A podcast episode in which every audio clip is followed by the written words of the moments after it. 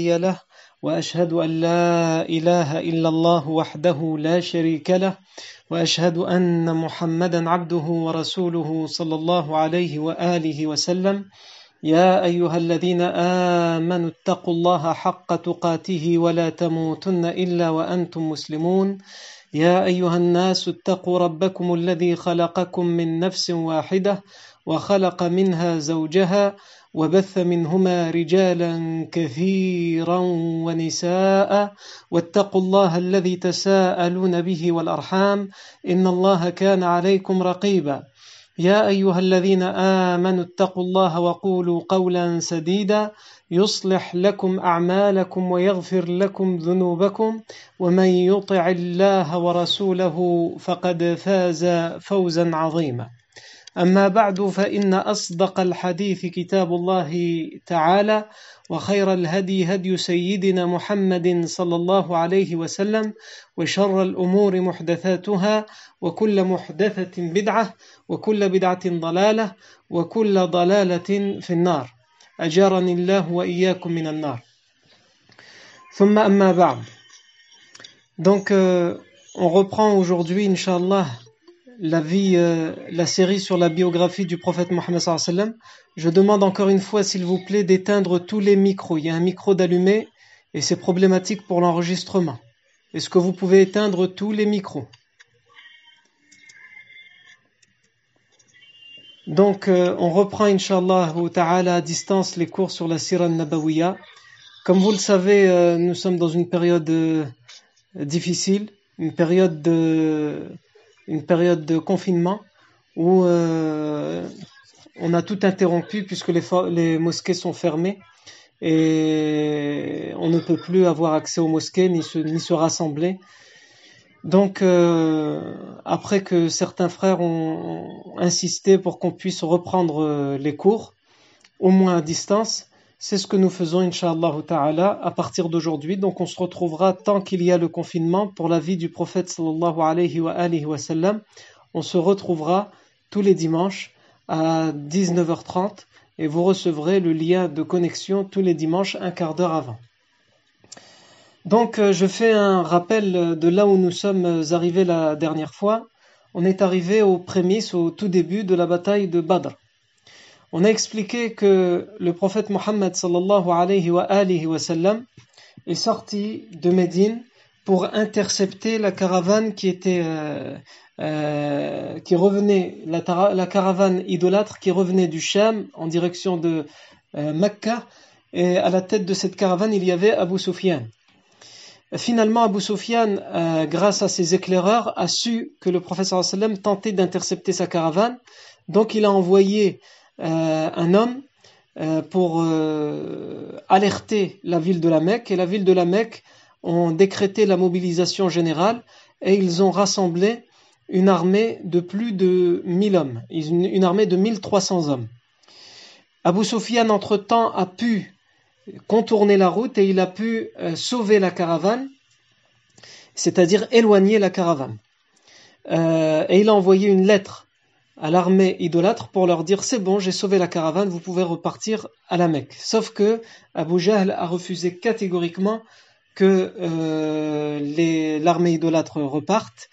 Mais on a quand même, à ce moment-là, on a expliqué qu'il y avait un chef idolâtre, le, euh, Akhnas ibn euh, qui, a, euh, qui est reparti avec 300 hommes. Donc l'armée idolâtre a été amputée de 300 hommes. Il restait quand même un millier d'hommes, sachant que l'armée des musulmans allait à 300 et quelques hommes.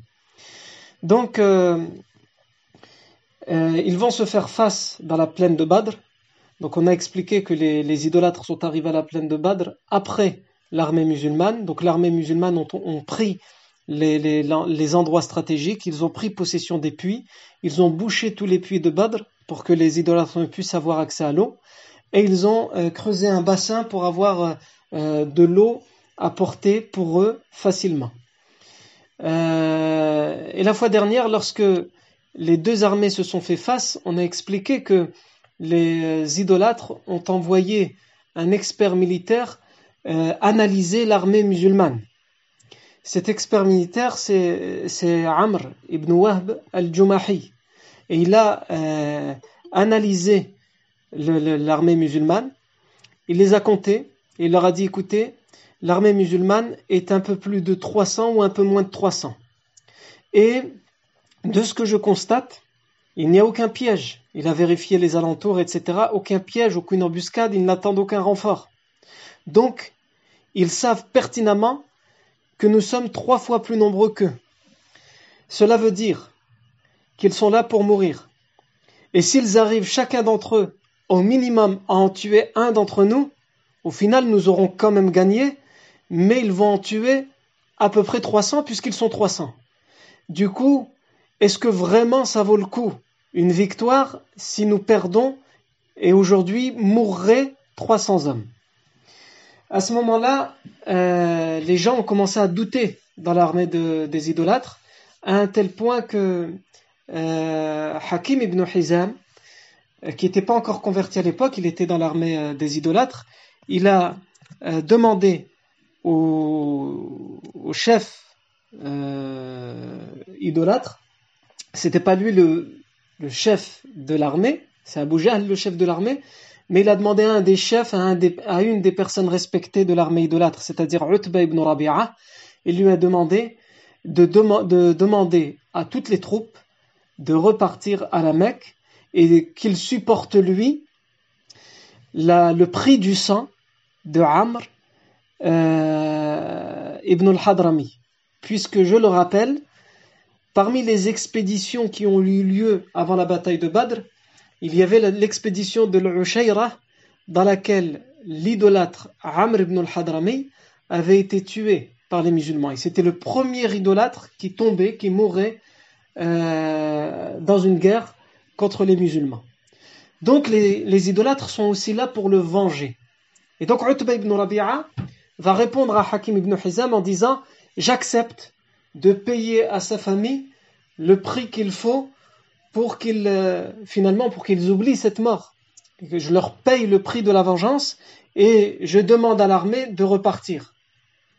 Et donc il va commencer à faire son discours auprès de l'armée pour leur demander de repartir.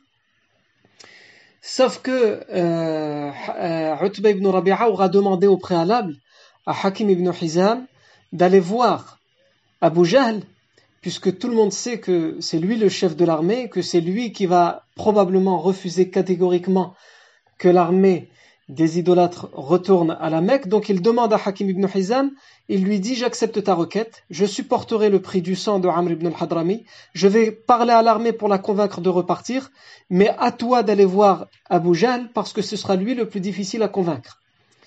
Et lorsque il va aller voir Abu Jahl et qu'Abu Jahl va entendre que euh, ibn Rabi'a lui demande de faire demi-tour, il va se mettre en colère et il va rejoindre Utba ibn Rabi'a qui a déjà rassemblé l'armée et qui est en train de parler à l'armée en leur disant ça ne sert strictement à rien de faire la guerre aujourd'hui puisque la caravane d'Abu Sufyan que nous sommes venus défendre est sauvée et que, le prix du sang de Amr ibn al-Hadrami, je m'engage à le prendre sur mon dos et sur mes épaules et je le paye. Du coup, ici, on a le Abu Jahl qui est intervenu et qui a euh, insulté euh, ibn Rabi'a en public, donc devant toute l'armée. Il l'a humilié. Tout d'abord, il a dit, vous savez tous qu'aujourd'hui, les musulmans sont face à nous et qu'ils sont comme une bouchée de pain.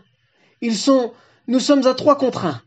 C'est-à-dire, nous allons faire deux, il les a appelés akalatul jazour. C'est-à-dire, c'est juste un petit repas, c'est une bouchée de pain qu'on va faire de ces musulmans. Et en fait, Utba ibn Rabi'a, il a juste peur pour son fils, parce que Utba ibn Rabi'a, il avait un de ses fils qui était converti à l'islam et donc qui était dans le camp d'en face. Abu Jahl va l'humilier ainsi en disant en vérité, c'est un lâche. Il a peur aujourd'hui d'assumer et de combattre parce que son fils est en face. Et il sait très bien que nous n'allons faire qu'une bouchée des musulmans et des personnes comme son fils qui ont décidé de se convertir à l'islam. Et ici, Utba ibn Rabi'a, lui aussi, il s'est mis en colère. Il n'a pas accepté cette humiliation publique. Et donc, finalement, il a retourné sa veste et au lieu de continuer à convaincre l'armée de repartir à la Mecque, il l'a insulté à son tour. On avait expliqué la dernière fois, lors des derniers cours, pour ceux qui sont nouveaux pour cette série, vous irez voir sur le site euh, internet de la mosquée euh, de Aluin, la mosquée de Tawhid d'Aluin, et vous pourrez euh, avoir accès au, au cours précédent. On avait vu que il l'avait insulté de manière vulgaire et très obscène. Il, Utba ibn Rabi'a a dit à Abu Jahl, سيعلم المصفر استه أينا الجبان اليوم je ne vais pas traduire cette insulte, on l'a déjà traduite la fois dernière et comme c'est très obscène, une traduction suffit. Donc il l'a insulté et ensuite il a dit on verra aujourd'hui qui est le plus lâche d'entre nous. Toi, Abu al-Hakam, c'est-à-dire Abu Jahl, ou moi, Utba ibn Rabi'a. Et à ce moment-là, Abu Jahl va euh, appeler Amir ibn al-Hadrami. C'est le frère de Amr ibn al-Hadrami qui avait été tué dans la précédente expédition de l'Ushayra. Et il va lui dire, Amir, tu sais que nous sommes là, entre autres, pour venger la mort de ton frère. Et voici les musulmans devant nous. Ils sont tels une bouchée de pain. Et il y a ici des gens, en particulier Utbah, qui veulent convaincre l'armée de faire demi-tour. Nous sommes là pour ton frère. Alors à toi de crier à toi de réclamer le sang de ton frère. Nous sommes là pour ton frère. Donc qu'est-ce que tu attends? Réclame le sang de ton frère. Et là, Amir ibn al-Hadrami va faire quelque chose de grotesque, d'insolent, de vulgaire, mais c'était les coutumes de l'Jahiliya, des Arabes de l'Jahiliya. Amr ibn al-Hadrami va monter sur son cheval et il va montrer son derrière à toute l'armée. Et ensuite il va se mettre à crier Wa Amra, Oh mon Amr, puisque son frère qui a été tué s'appelait Amr. Oh mon Amr, oh mon Amr. Et là, évidemment, euh, c'est comme s'il a appuyé sur un bouton. Toute l'armée va se déchaîner va rentrer dans une hystérie et tout le monde va se mettre à crier pour avoir la vengeance de Amr, à un tel point qu'un homme parmi ses idolâtres, Al-Aswad ibn Abdel Aswad, va lui jurer devant toute l'armée, il va jurer et il va dire, je jure par nos divinités que puisqu'ils ont, ils, nous ont bloqué l'accès au puits de Badr, ils ont creusé un bassin d'eau que pour eux. Eh bien, je jure par nos divinités que je vais aller jusqu'à ce bassin d'eau. Il était au milieu de l'armée musulmane, hein, le bassin d'eau, donc ça veut dire qu'il doit se frayer un chemin jusqu'au bassin d'eau. Il dit, je vais aller jusqu'à ce bassin d'eau, je le jure, et je vais soit boire de cette eau, ou alors on me tuera parce que je mourrai parce qu'on ne m'aura pas laissé boire de cette eau, mais je ne reviendrai pas vivant si je n'ai pas bu de cette eau. Et donc il va s'avancer vers, euh, vers euh, le bassin d'eau, et Hamza ibn Abdel Muttalib va s'interposer, radiallahu anhu, et euh, il va l'en empêcher. Il va lui demander, il va lui faire plusieurs sommations, il va lui demander de repartir, il va refuser, et il va tenter de l'attaquer, Hamza ibn Abdel Muttalib, avec un seul coup d'épée, il va euh, le blesser très gravement à la jambe, à tel point que la jambe, elle ne fera plus que tenir par un bout de chair. Et donc, malgré ça, Hamza ibn Abdul Muttalib veut le laisser.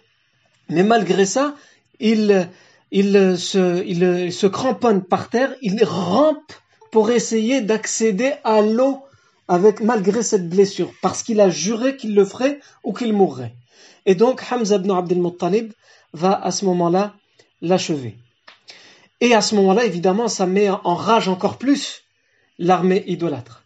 Ça met en rage encore plus l'armée idolâtre. Tout le monde crie, tout le monde hurle à la, vengeance de Amr ibn al-Hadrami et maintenant aussi à la vengeance de l'Aswad ibn Abdel Aswad et tout le monde se, tout le monde se galvanise et essaye de se remonter les uns les autres le moral en disant mourons aussi comme a, été capable de le faire l'Aswad ibn Abdel Aswad ou Amr ibn al-Hadrami. Et à ce moment-là, Utba ibn qui quelques minutes plus tôt était en train de convaincre l'armée de faire demi-tour vers la Mecque, comme il a été insulté de lâche et qu'il a été humilié dans son honneur et sa dignité, qu'il veut bien faire comprendre à l'armée qu'il n'est pas lâche, qu'est-ce qu'il va faire? Il va descendre de sa monture, de sa chamelle rouge, et il va dire, eh bien moi je vais commencer avant toute l'armée, et je vais demander un duel aux musulmans pour vous démontrer que je ne suis pas un lâche. Je ne suis pas un lâche, ni moi, ni personne de ma famille. Et donc il va dire, moi, Utba ibn Rabi'a, mon frère, Shayba ibn Rabi'a, et mon fils, le Walid ibn Utba, nous allons défier en duel les musulmans.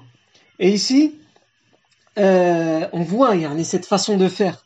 D'un côté, vous avez le, le, le, Abu Jahl, comment il parle à Utba ibn Rabi'a, il le, il le blesse dans son amour-propre, dans son orgueil.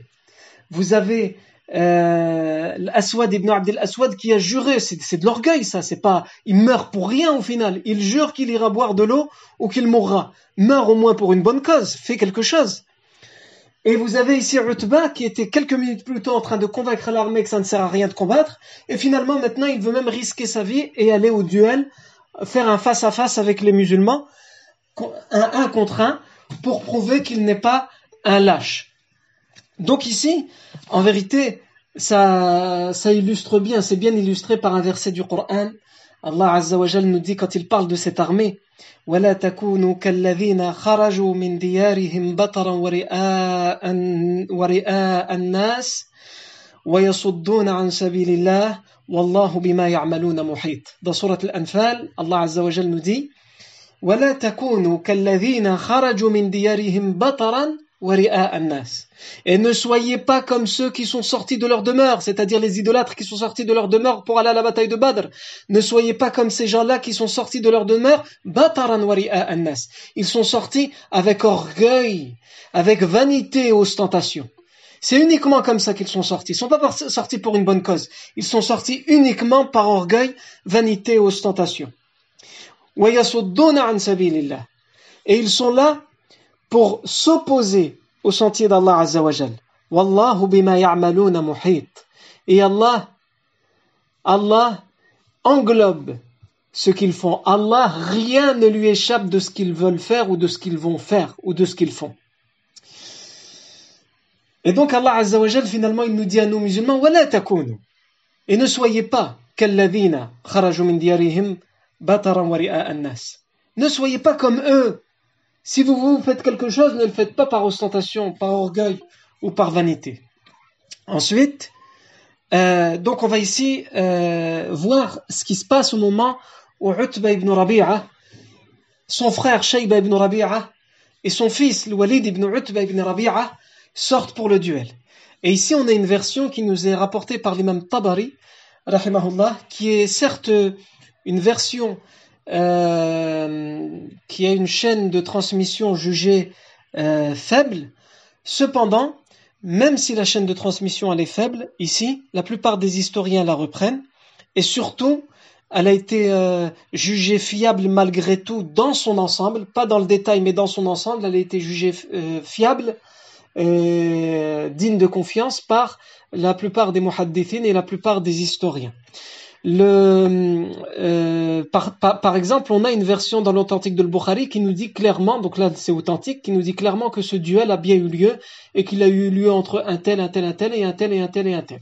Donc ce duel a bien eu lieu, on sait que c'est authentique. Par contre, tous les détails de ce duel, on les retrouve dans une version de Tabari qui, est, qui a été euh, affaiblie dans les détails, mais dans la globalité, elle est euh, authentique. Donc nous, on va s'attacher à raconter cette anecdote à travers le, récit de Tabari. La seule chose à savoir, c'est que les détails, ils sont pas forcément fiables, mais en tous les cas, l'ensemble du récit, il est fiable. Qu'est-ce que nous dit ce récit de l'imam Tabari On nous dit فخرج فتية من الأنصار ثلاثة نفر منهم Et un groupe, un jeune groupe de Ansar est sorti. Un jeune groupe de parmi les compagnons de Médine sorti. C'est-à-dire que quand Utba ibn Rabi'a et euh, ibn Rabi'a et Walid ibn Utba sortent pour aller au duel et ils réclament, ils disent qui d'entre vous osera nous affronter? Tout de suite, sans hésitation, le hadith nous dit qu'il y a un groupe de jeunes Médinois. Je rappelle que les Médinois sont là surtout euh, par bénévolat et volontariat. Parce que le eux, au final, ils ne font que héberger les musulmans. Ils ne font que donner refuge au prophète sallallahu alayhi wa sallam et aux musulmans. Et pourtant, ce sont les premiers à être volontaires, même pour risquer leur vie, pour défendre l'islam et pour défendre le prophète Mohammed sallallahu alayhi wa sallam. Donc le hadith nous dit فخرج فتية من الأنصار ثلاثة نفر منهم Trois d'entre eux. Il y a un groupe de jeunes qui est sorti, mais seuls trois d'entre eux vont s'avancer puisque c'est un contre un. منهم عوف ومعوذ ابن الحارث وهما ابن عفراء ورجل آخر يقال له عبد الله ابن رواحة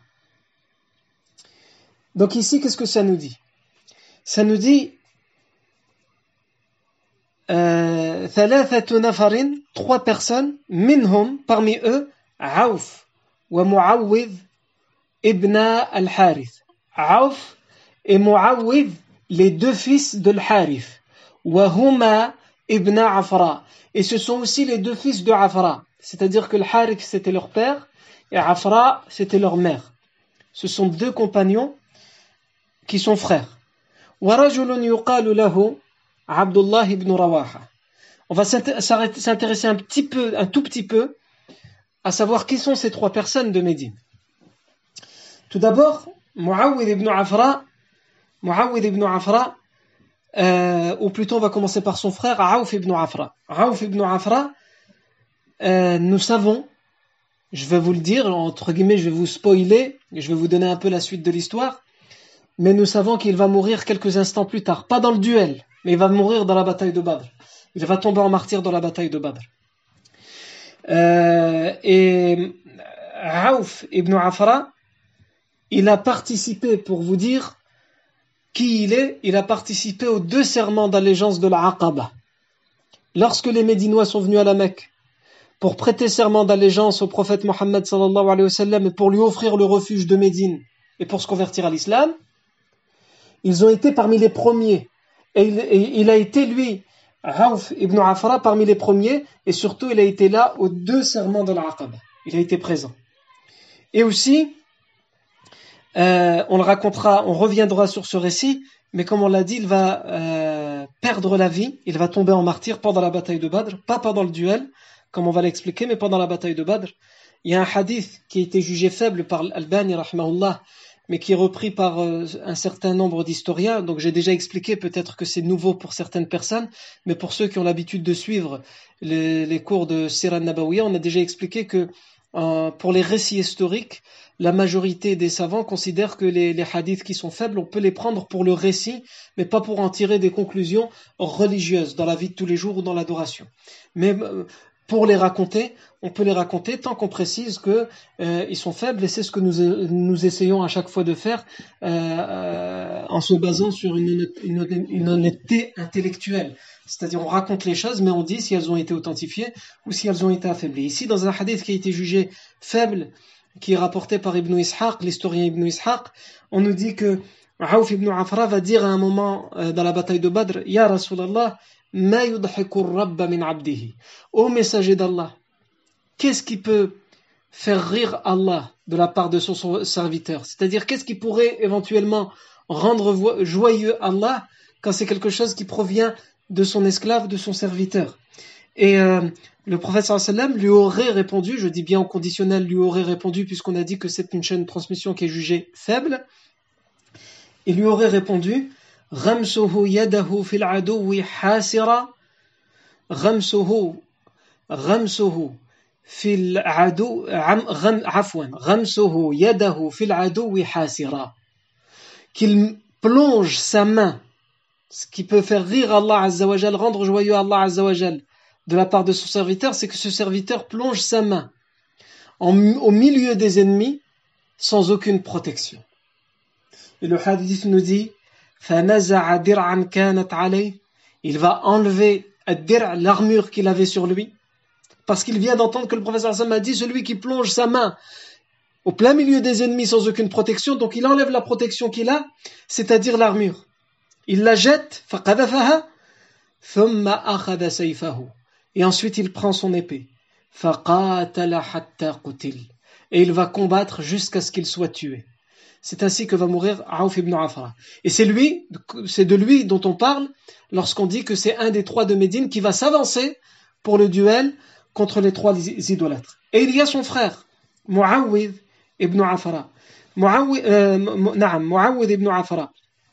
Muawwid ibn Afra, il fait aussi partie des tout premiers à s'être convertis parmi les compagnons de Médine. Il fait partie des six tout premiers Médinois à avoir rencontré le prophète sallam pour se convertir à l'islam. Les tout premiers de Médine sont au nombre de six qui ont rencontré le prophète sallam et qui, ont été convaincus et qui se sont convertis à l'islam. Et lui, Muawwid ibn Afra, en fait partie. Et lui aussi, il va mourir comme son frère dans la bataille de Badr. Il va tomber en martyr dans la bataille de Badr.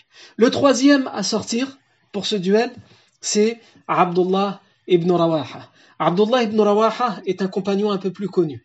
Abdullah ibn Rawaha, anhu, c'est le poète. C'est un des poètes du prophète sallallahu alayhi wa sallam. Il était connu pour être un poète. Il a été un des douze doyens, al-Nuqaba al-Ithna Ashar, les douze doyens de Bay'atul Aqaba. Pendant le serment de l'Aqaba, le prophète sallam va choisir, va demander aux Médinois de se choisir douze doyens, douze représentants, douze délégués et il va être désigné parmi les douze délégués, euh, Abdullah ibn Rawaha. Il mourra quelques années plus tard en combat dans la bataille de Mu'ta. Euh, Abdullah ibn Rawaha, c'était euh, un, grand poète, un poète, et il était connu pour être le poète du prophète sallallahu alayhi wa sallam, et parmi ses rimes les plus célèbres, alors on ne peut pas toutes les citer parce que on ferait juste un cours sur la poésie, mais on va citer juste quelques abiyat, quelques vers d'une poésie où il fait les éloges du prophète sallallahu alayhi wa sallam, Madhur Rasul sallallahu alayhi wa sallam, il dit Inni, inni tafarrastu fika al-khayra a'rifuhu, wallahu ya'lamu anna ma khanani al-basaru. أنت النبي أنت النبي ومن يحرم شفاعته أنت النبي ومن يحرم شفاعته يوم الحساب فقد أزرى به القدر. فثبت الله ما آتاك من حسن. فثبت الله ما آتاك من حسن. تثبيت موسى ونصرا كالذي نصروا Qu'est-ce que ça veut dire? إني تفرست فيك الخير أعرفه. J'ai trouvé, j'ai eu le flair de trouver auprès de toi le bien parce que je sais le reconnaître, le bien. J'ai le flair de, de, trouver chez qui il y a le bien et je l'ai trouvé auprès de toi, ô messager d'Allah, parce que moi je sais reconnaître le bien. Wallahu. Et Allah sait que je, n'ai pas été trahi par mon flair, par ma clairvoyance. Anta nabi, anta nabi wa man yuhram shafa'atahu tu es le prophète et celui qui sera privé de ton intercession le jour du jugement dernier. Alors cela voudra dire que le destin a été dur envers lui. Le destin a été dur envers lui, celui, qui sera privé de ton intercession, de ta shafa'a. Qu'Allah raffermisse donc et renforce donc ce qu'il t'a donné en bien.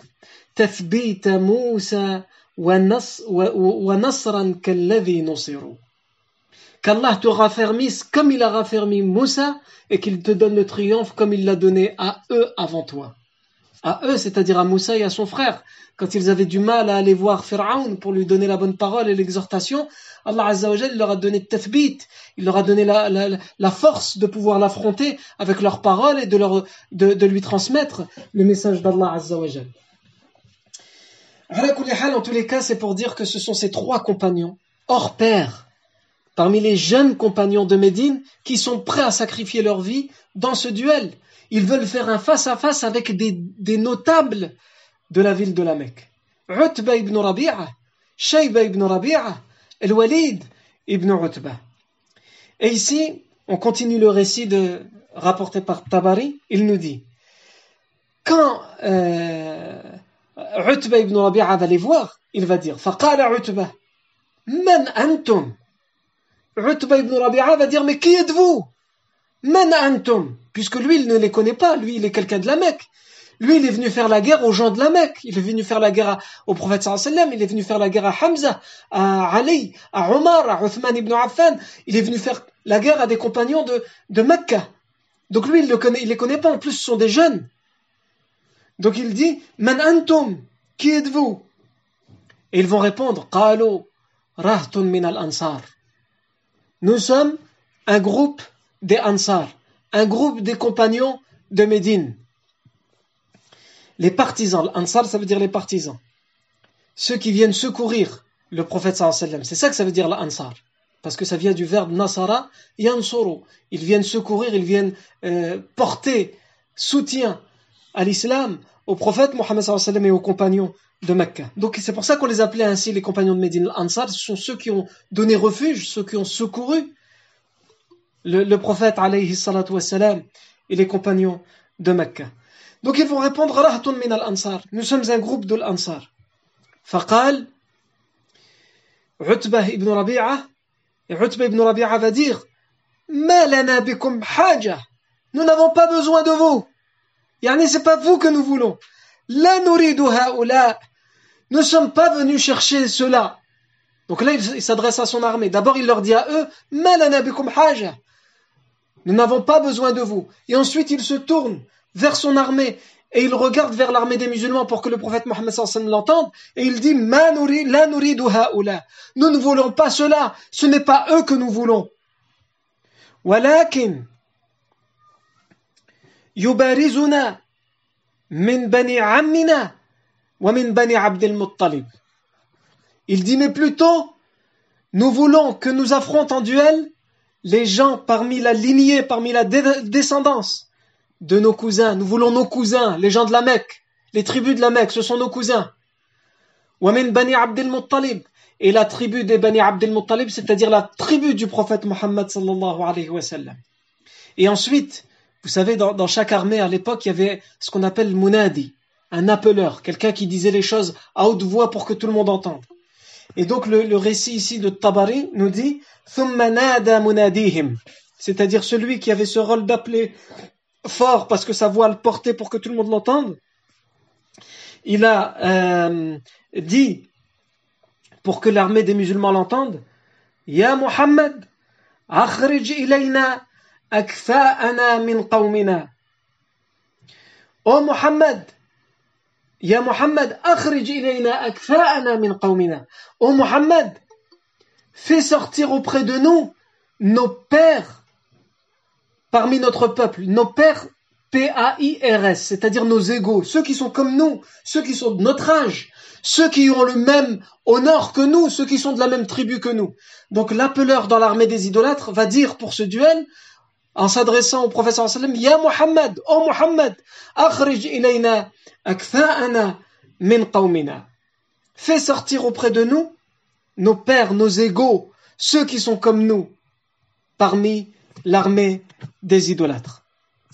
Et ici, quand les musulmans vont entendre, euh, ils vont entendre cette, cet appel, hein, cette provocation, tous les musulmans de la Mecque vont se lever comme un seul homme. Mais tout le monde ne peut pas y aller, il faut juste trois personnes. Donc le prophète sallam va, va, va désigner. Le prophète sallam va dire, il va d'abord désigner Hamza. Et il va dire, Qum ya Hamza. Oh Hamza. Qum ya Hamza ibn Abdel Muttalib. Oh Hamza ibn Abdel Muttalib, lève-toi. Et euh, Hamza ibn Abdel Muttalib, c'est l'oncle du prophète Mohammed. Donc il répond à ce qui lui a été demandé par les idolâtres. Vous voulez des gens de chez nous, des gens de ma tribu, de ma famille? Eh bien les voici. Hamza ibn Abdel Muttalib, l'oncle, l'oncle du prophète Mohammed sallallahu alayhi wa, alayhi wa sallam. Ensuite, le prophète sallallahu alayhi wa sallam va dire Qum, ya Ali ibn Abi Talib. Lève-toi, ô Ali ibn Abi Talib. Lève-toi, ô Ali, pour aller à affronter en duel les idolâtres. Et Ali, c'est aussi quelqu'un des Bani Hashim, c'est aussi quelqu'un de la tribu du prophète sallallahu et de la famille du prophète sallallahu puisque c'est le cousin du prophète sallallahu c'est le fils d'Abu Talib qui était l'oncle du prophète sallallahu donc il appelle son oncle paternel, Hamza ibn Abdel Muttalib. Il demande aussi à Ali ibn Abi, Muttalib, ibn Abi Talib de, se lever. Et ensuite, il dit Qum Ya Ubayda ibn al-Harith. Lève-toi, ô Ubayda ibn al-Harith. Donc pour Hamza ibn Abdul Muttalib, je pense que on en a déjà beaucoup parlé, on sait à peu près euh, de qui il s'agit comme compagnon. Ali ibn Abi Talib, on a déjà beaucoup parlé de lui et on va encore beaucoup parler de lui dans la vie du professeur Hassan, donc on sait aussi à peu près de qui il s'agit. Par contre, le troisième, le Harith, euh, euh, ou plutôt Ubayda ibn al-Harith, qui est-il? On a déjà parlé de lui pour ceux, pour ceux qui ont une bonne mémoire et qui suivent de très près cette série sur la vie du professeur sallam. Al-Harith ibn, euh, ou plutôt Ubayda ibn al-Harith, c'est un cousin éloigné du professeur sallam puisque si on, on, remonte dans, son ascendance, il s'appelle euh, Ubayda euh, ibn al-Harith euh, ibn al-Muttalib ibn Abdi Manaf. Et donc, ça veut dire qu'il rejoint le professeur sallam à Abdou Manaf. Il a le même arrière-grand-père que... Il a le même arrière-arrière-grand-père que le prophète Mohammed sallam.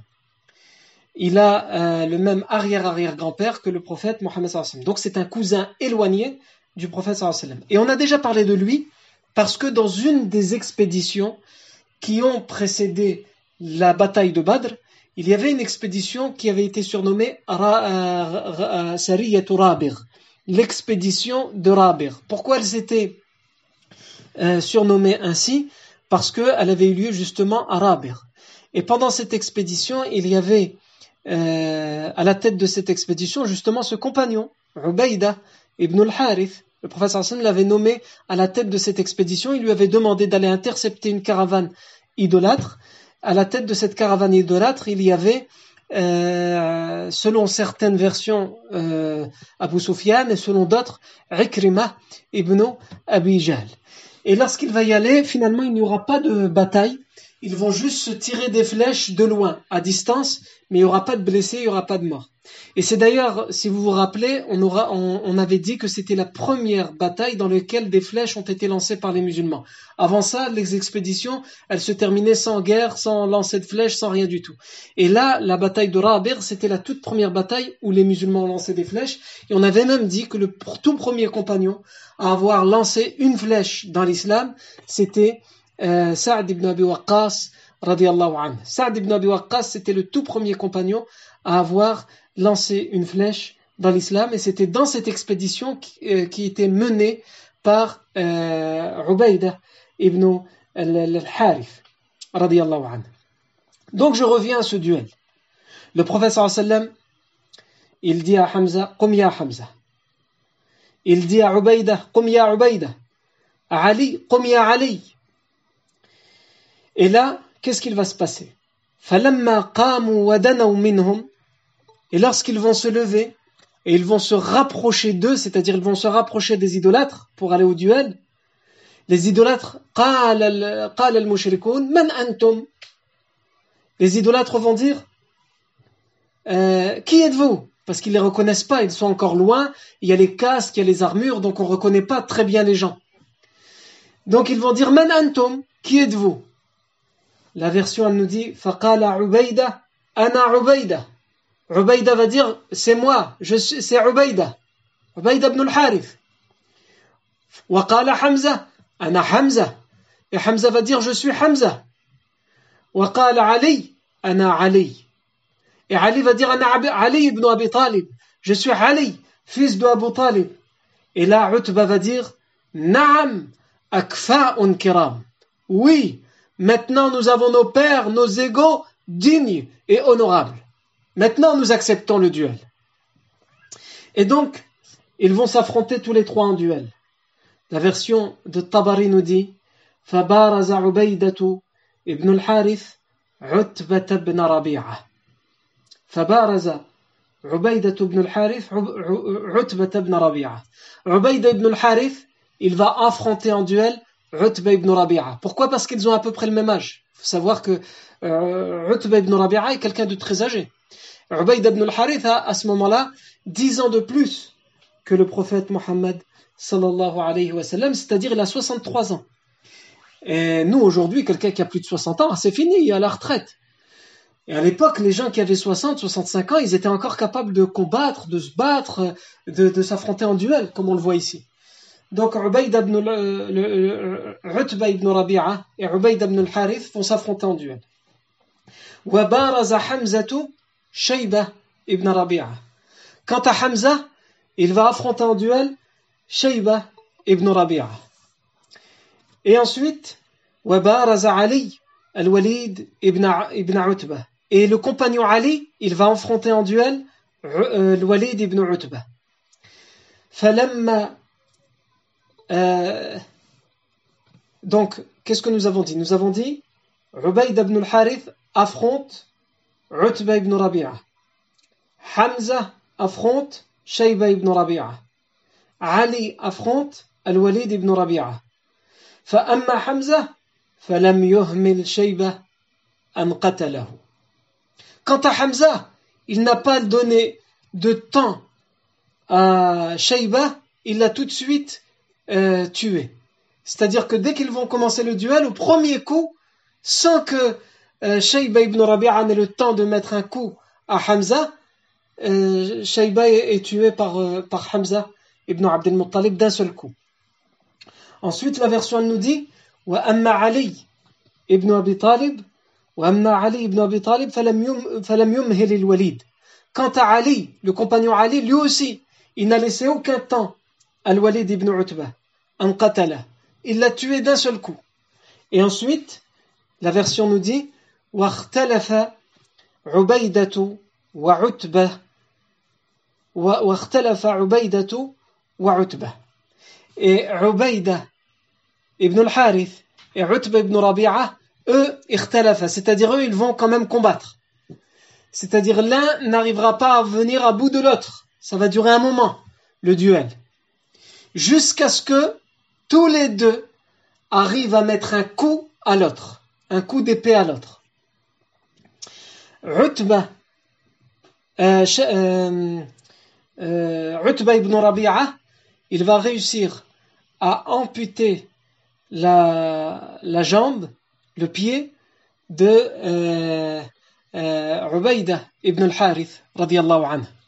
Quant à Ubaïda ibn al-Harith, lui, il va réussir à le frapper de son épée euh, dans son euh, abdomen.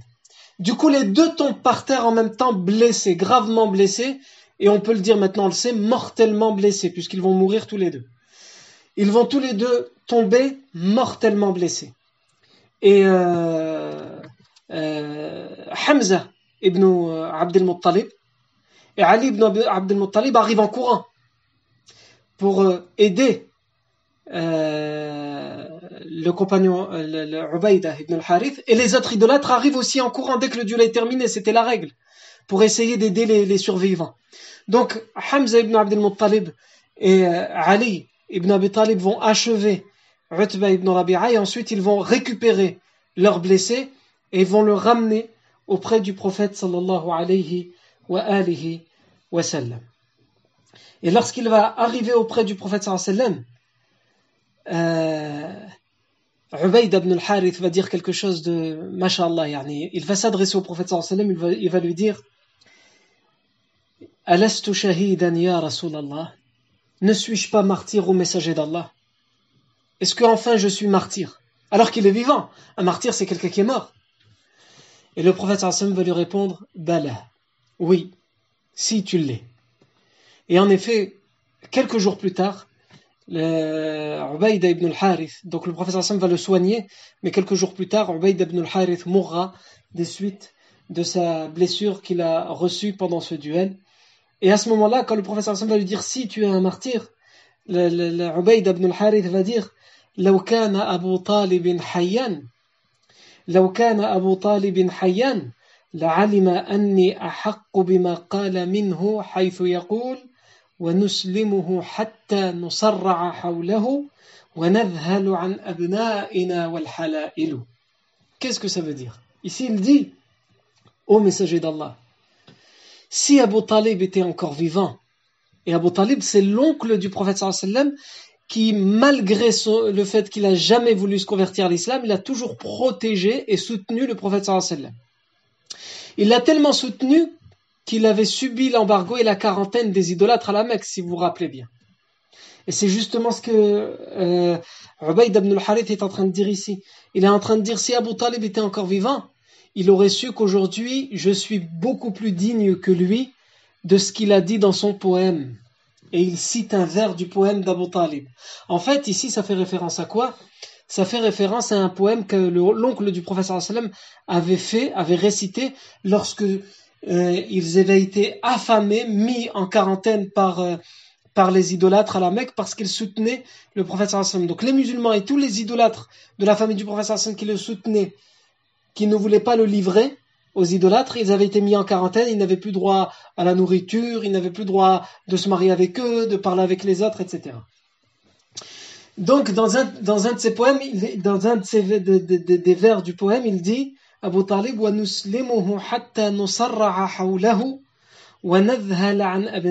Wal halailu. Qu'est-ce que ça veut dire? Et nous le livrons, plutôt nous ne, le livrons, c'est-à-dire son neveu, le prophète Mohammed puisqu'ils le mettent en quarantaine, ils lui disent écoutez, soit vous nous livrez le prophète soit on vous affame jusqu'à la mort, on vous met en quarantaine jusqu'à la mort. Et Abu Talib disait dans ce poème Et nous ne le livrerons pas jusqu'à ce que nous ne le livrerons pas jusqu'à ce que nous, devrions mourir autour de lui. La seule manière pour le livrer, c'est que nous mourrons. Tuez-nous et peut-être que vous l'aurez. Mais tant que nous sommes vivants, vous ne l'aurez pas. Et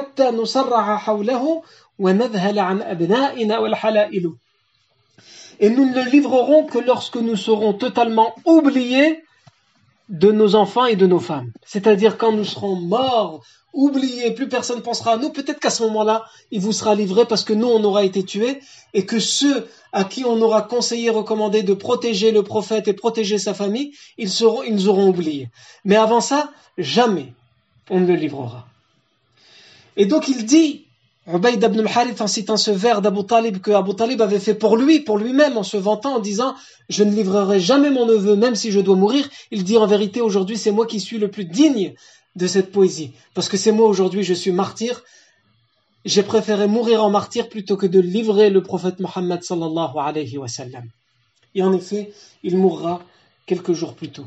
Alors ici, euh, euh, il y a un verset qui a été révélé au sujet de ce duel.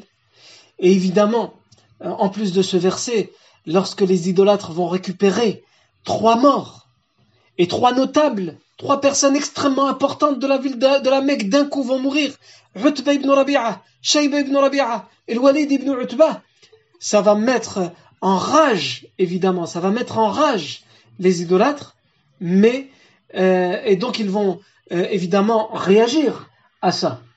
Et comment ils vont réagir? Qu'est-ce qui va se passer à ce moment-là? Ça, c'est ce que nous verrons la fois prochaine, c'est-à-dire dimanche de la semaine prochaine, à la même heure, et vous recevrez via le groupe WhatsApp le code, euh, le lien de connexion. Je vous remercie pour votre présence et pour votre attention. Euh, barakallahu fikum, subhanakallahumma wa bihamdik, ashhadu illa ant, nastaghfiruka wa natubu ilayk.